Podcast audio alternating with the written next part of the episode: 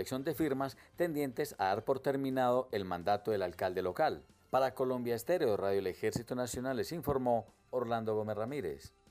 Yo me la pongo, yo me la pongo, yo me la pongo, me la pongo ya. Yo me la pongo, yo me la pongo, porque Colombia junta avanzará. Yo me la pongo por mi familia, yo me la pongo pa' camellar. Yo pa' poder abrazar a mis nietos y yo pa' volver a rumbear.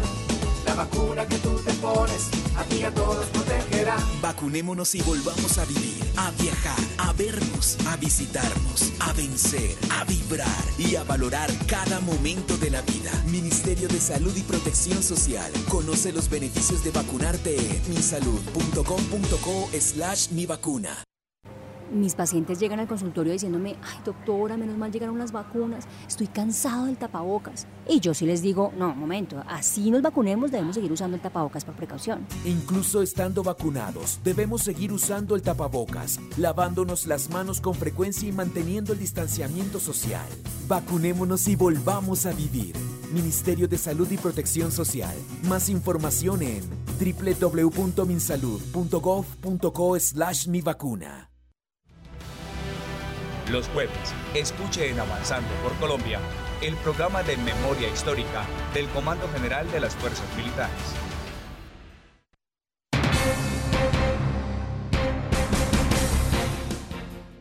Doce del mediodía, 32 minutos. Avanzamos eh, en nuestro espacio Avanzando por Colombia con invitados especiales, como siempre, con temas relacionados con la memoria histórica del país. Saludamos a nuestra mesa de trabajo, Teniente Wilmer Yacid Piña. Muy buenas tardes. Hola Nidia, buenas tardes, buenas tardes a todos nuestros oyentes. Eh, contento de estar hoy aquí como todos los jueves en nuestro programa de memoria histórica. Un saludo a todos los que están conectados hasta ahora en las más de 110 emisoras a nivel nacional y con un programa hoy de lujo. Definitivamente, con un invitado muy especial. Se trata del señor coronel Giovanni Alberto Gómez Rodríguez. Él es administrador de empresas, máster en Gobierno y Administración Pública de la Universidad Complutense de Madrid en España, doctor en Ciudadanía y Derechos Humanos de la Universidad de Barcelona Mm, con postdoctorado Constitucionalización del Derecho Civil en el Ordenamiento Europeo y Latinoamericano de la Universidad de Messina en Italia. Actualmente se desempeña como comandante del Comando de Apoyo Tecnológico del Ejército Nacional. Coronel eh, Giovanni Alberto Gómez, bienvenido, muy buenas tardes. Eh, muchas gracias, buenas tardes. Es un placer eh, estar acá en este espacio dedicado a la memoria histórica. Un cordial saludo a todos los soldados de Colombia, a todos los, los que nos escuchan el día de hoy. Coronel Gómez, vamos a entrar en materia sobre el tema de cómo se ha venido trabajando, cómo ha sido toda esa experiencia personal de construir memoria histórica, partiendo desde luego del trabajo que realizan nuestras fuerzas militares. Sí, en efecto, eh, no solo por la suscripción del acuerdo de, de paz de La Habana, la memoria histórica es importante o ha sido importante para nuestras fuerzas militares, eh, porque en cualquier caso y en cualquier escenario siempre hemos tenido veteranos de guerra, personas que han entregado su vida al servicio de la patria. Eh, en el marco del, del, del cese del conflicto armado, cuando hablamos de conflicto armado, también se introduce la figura de la víctima, del militar como víctima. Y la memoria histórica es un recurso importante para que las próximas generaciones, las actuales y las que siguen, nuestros nietos, nuestros hijos, eh, entiendan muy bien qué ha pasado en nuestro país y cuál ha sido la cuota de sacrificio de los militares, de nosotros, sus padres, sus abuelos, todos los que han servido en este gran ejército, en estas fuerzas militares. Entonces, eh, la memoria histórica debe girar en torno de la persona, que finalmente se trata de una experiencia existencial, eh, de personas que tuvieron un propósito, unos ideales, unas convicciones por las cuales lucharon y sacrificaron mucho. Entonces, eh, la memoria histórica sin duda debe ser entendida como una reivindicación de la persona humana, del militar concebido como sujeto de derechos, pero también como héroe, en este caso como veterano, que ha servido a la patria. Y en una segunda instancia, también como militar víctima en las circunstancias que la ley lo, prescribe, porque no es lo mismo enfrentarse al enemigo en el campo de combate, atendiendo principios y normas del derecho internacional humanitario, a enfrentarse a un, un enemigo infame que utiliza medios y métodos prohibidos y por causa de esta responsabilidad moral que carga sobre ellos, nuestros hombres tengan que sufrir esas hondas consecuencias. Eh, esa es la, la importancia de este espacio y de la memoria histórica para el Ejército Nacional.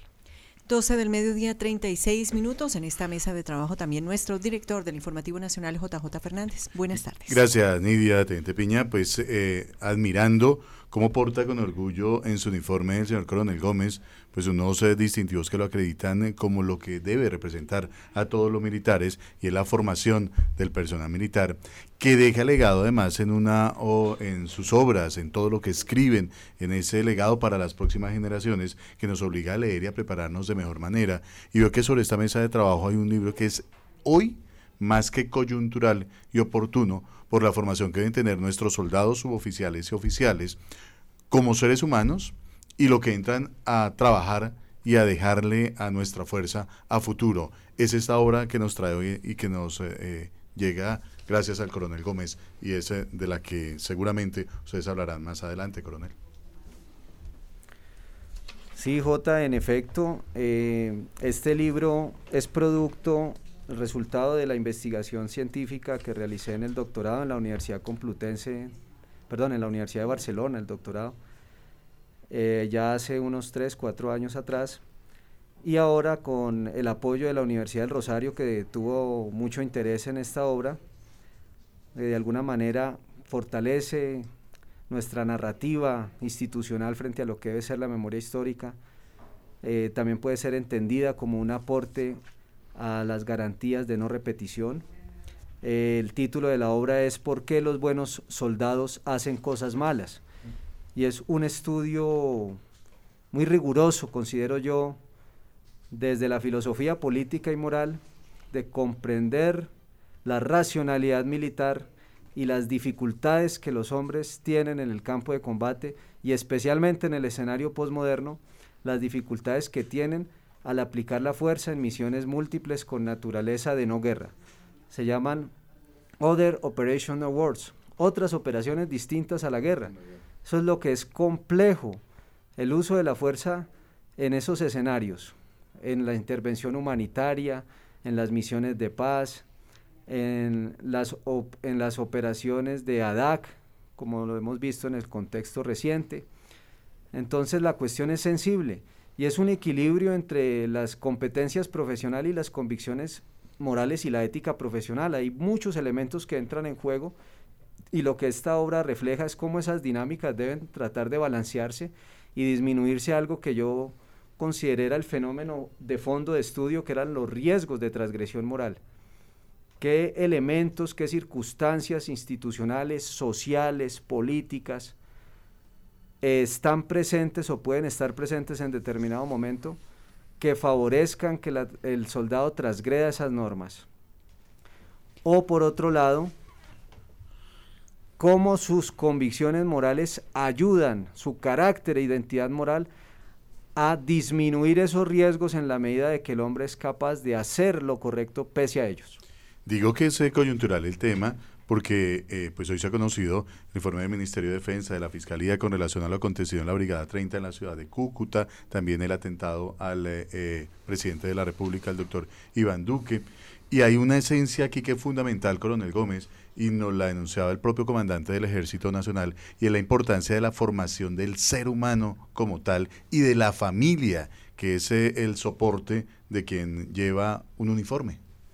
Sí, en efecto, cuando hablamos de las convicciones y la identidad moral, esto es lo que nos constituye durante toda la vida.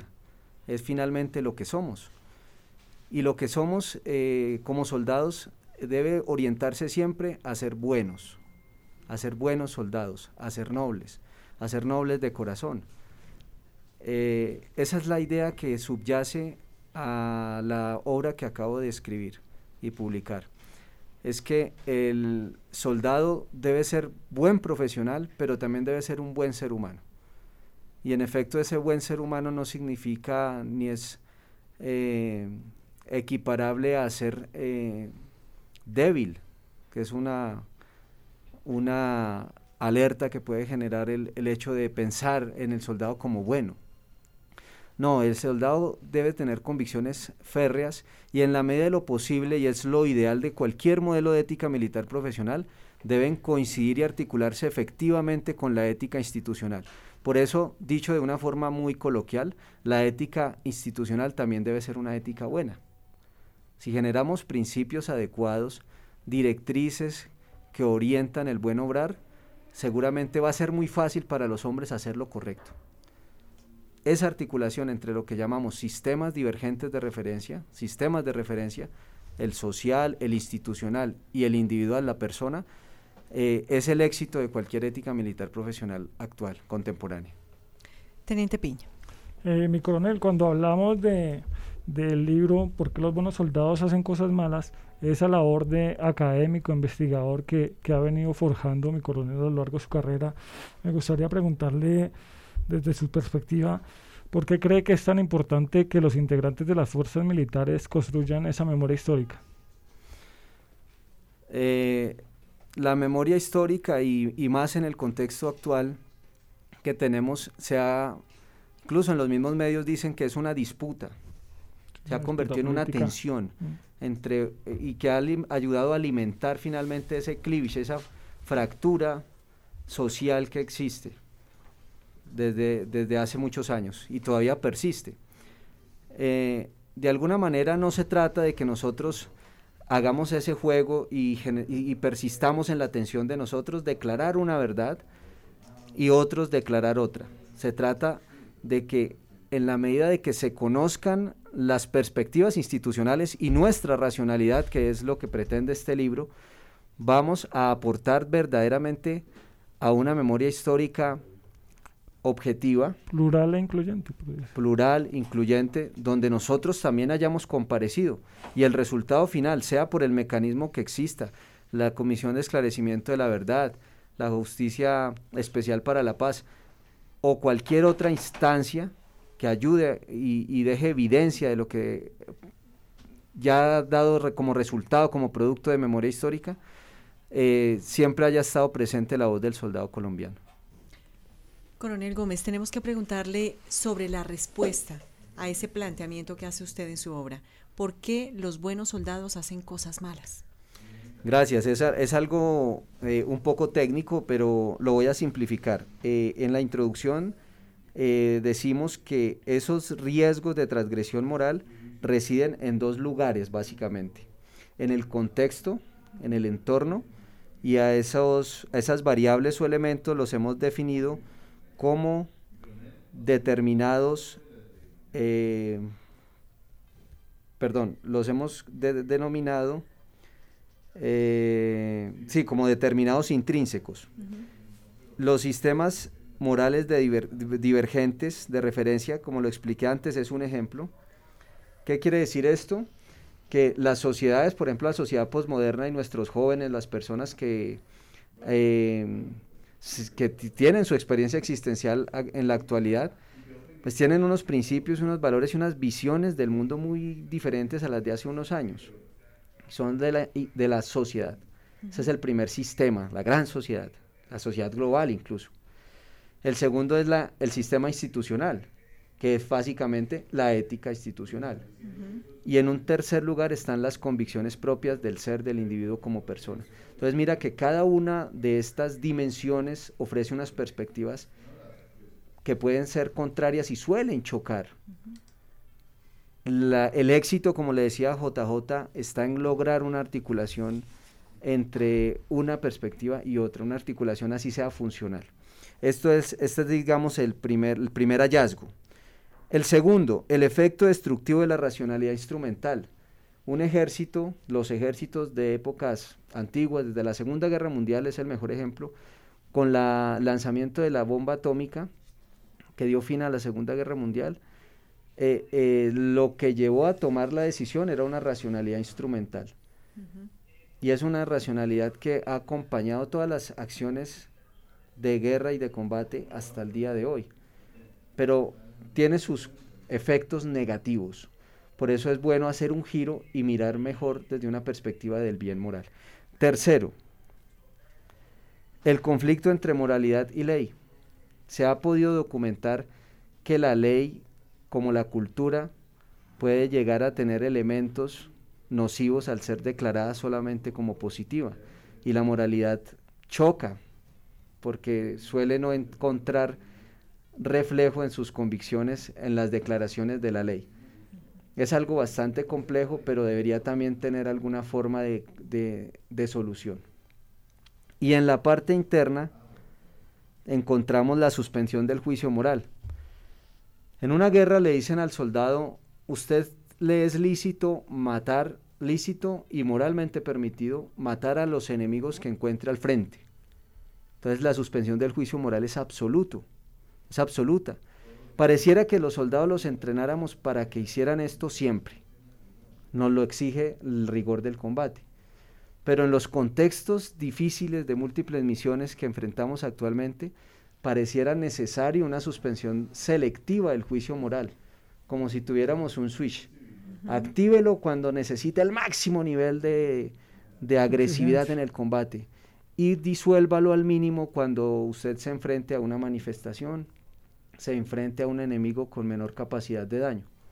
Eso es sumamente importante y necesario y debería el entrenamiento dotar al soldado de esas herramientas, de poder dosificar ese, ese espíritu de combate. el segundo de este nivel, ya termino, es la fragilidad del carácter, ya lo he dicho insistentemente, lo único que puede librar al hombre de cometer el error, de transgredir la moral, es su identidad moral y su carácter.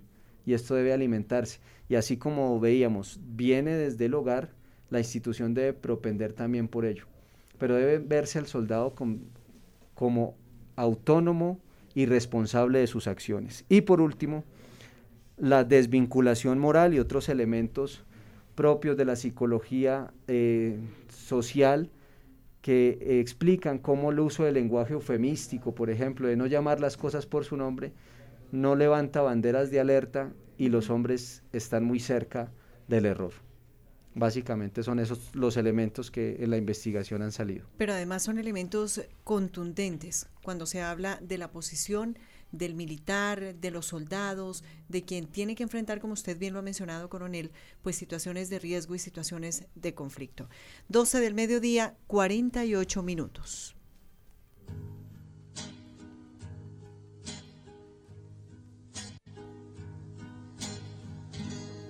Es un buen tipo, mi viejo, que anda solo y esperando. Tiene la tristeza larga de tanto venir andando. Solo miro desde lejos,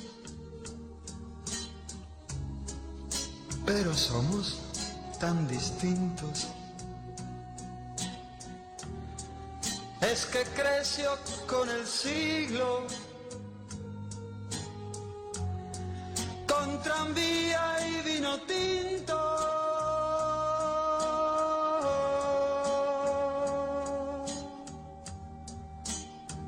mi querido viejo. Ahora ya camina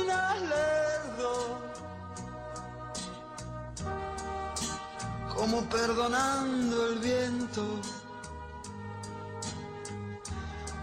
Yo soy tu sangre, mi viejo.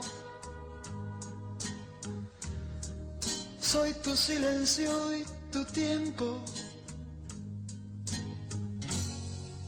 Él tiene los ojos buenos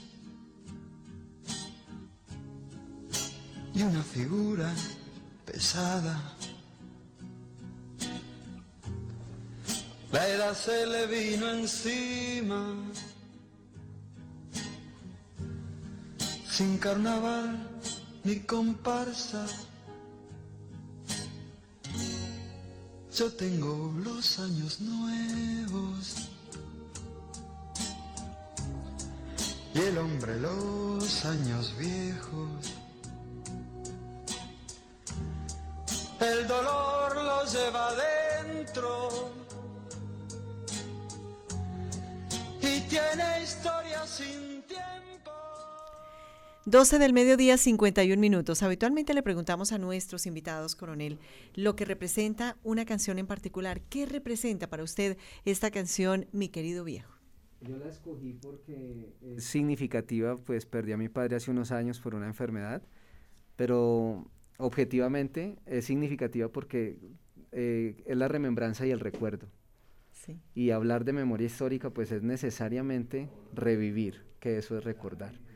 Entonces, ese recuerdo, aunque duela, lo que nos ha pasado como soldados, aunque duela, debe quedar plasmado como experiencia existencial, debe quedar registro de ello en nuestras vidas y en nuestras vidas en comunidad también, que es lo que hacemos cuando somos actores políticos. Vivimos en comunidad, nos manifestamos, comparecemos ante la sociedad, damos cuenta de lo que somos, de lo que hemos hecho y de lo que hemos vivido. Yo lo miro desde lejos, pero somos tan distintos. Es que creció con el siglo, con tranvía y vino tinto. 12 del mediodía, 52 minutos. Teniente Piña. Mi coronel, en todos estos retos que afrontamos día a día eh, como militares, como soldados, eh, ¿cuáles considera que, que son esos retos para las fuerzas militares en este escenario tan coyuntural y de transición? Eh, la verdad, y siendo, siendo honesto desde mi perspectiva, tanto como, como oficial y como investigador, yo considero que debemos replantearnos varias cosas. Lo primero es que debemos dar un giro en eso que hablaba de nuestro modelo de ética militar profesional. Eh, está objetivamente y académicamente comprobado que la tendencia es no hacia una ética unidireccional impuesta por la institución, sino hacia un modelo que incluya al soldado como actor, como eh, autónomo y responsable de sus actos.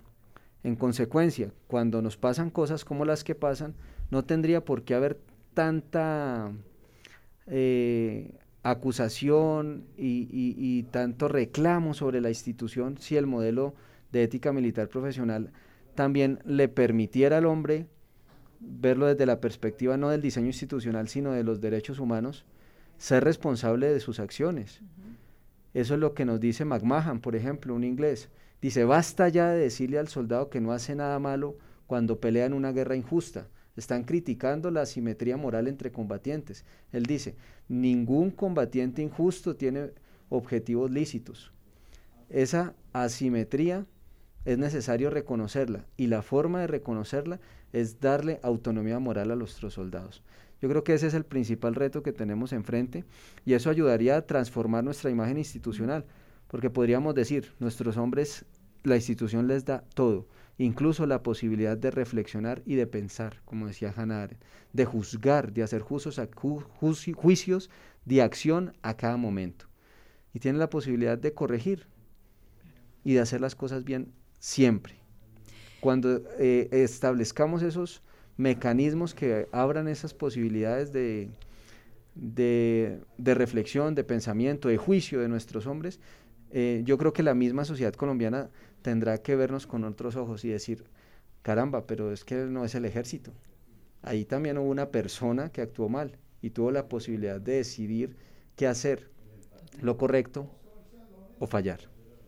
Coronel Gómez, pues ha sido muy claro porque es que cada ser humano es un mundo distinto, básicamente. Y cuando usted habla de ese elemento intrínseco de cada persona, pues desde luego eh, tenemos que reflexionar sobre lo que somos cada uno como seres humanos, eh, que hemos crecido en familias distintas, en ambientes diferentes, en condiciones que no sabemos qué tan complicadas hayan sido y que seguramente hacen de la persona de hoy una persona completamente distinta a la que uno espera. La gran conclusión del día, Coronel Gómez. Sin duda, los soldados tienen que ser buenos militares, competentes profesionalmente y además buenas personas. Es lo más importante, ¿no? Siempre. Ser buen ser humano antes que ser profesional, dicen por ahí. Las dos cosas tienen que integrarse. Muy importante. Coronel Giovanni Alberto Gómez, de verdad ha sido un gusto tenerlo con nosotros el día de hoy. Gracias por permitirnos reconocer un aspecto que no es fácil de manejar, pero que desde luego usted ha logrado investigar a fondo y nos da luces sobre lo que sucede eh, al interior de las fuerzas militares y lo que infortunadamente a veces tenemos que registrar a través de los medios de comunicación. Muchísimas gracias por habernos acompañado. Gracias a ustedes. Gracias a todos. Un gran abrazo a todos los soldados de Colombia. Muchísimas gracias. Teniente Piña, ¿qué nos queda pendiente por decir? Eh, no, interesantísimo el día de hoy el, el, tema con mi coronel que pues es un reflejo de, de esa constante profesionalización de, de, nuestro ejército, de nuestras fuerzas militares, eh, que no solo pues, nos preparamos físicamente, sino también intelectualmente para pues, eh, enfrentarnos a esos retos y esos diferentes desafíos que pueden emerger en un escenario académico. Entonces, esa, esa profesionalización nos permite mejorar día a día y pues más que todo con ética y con moral.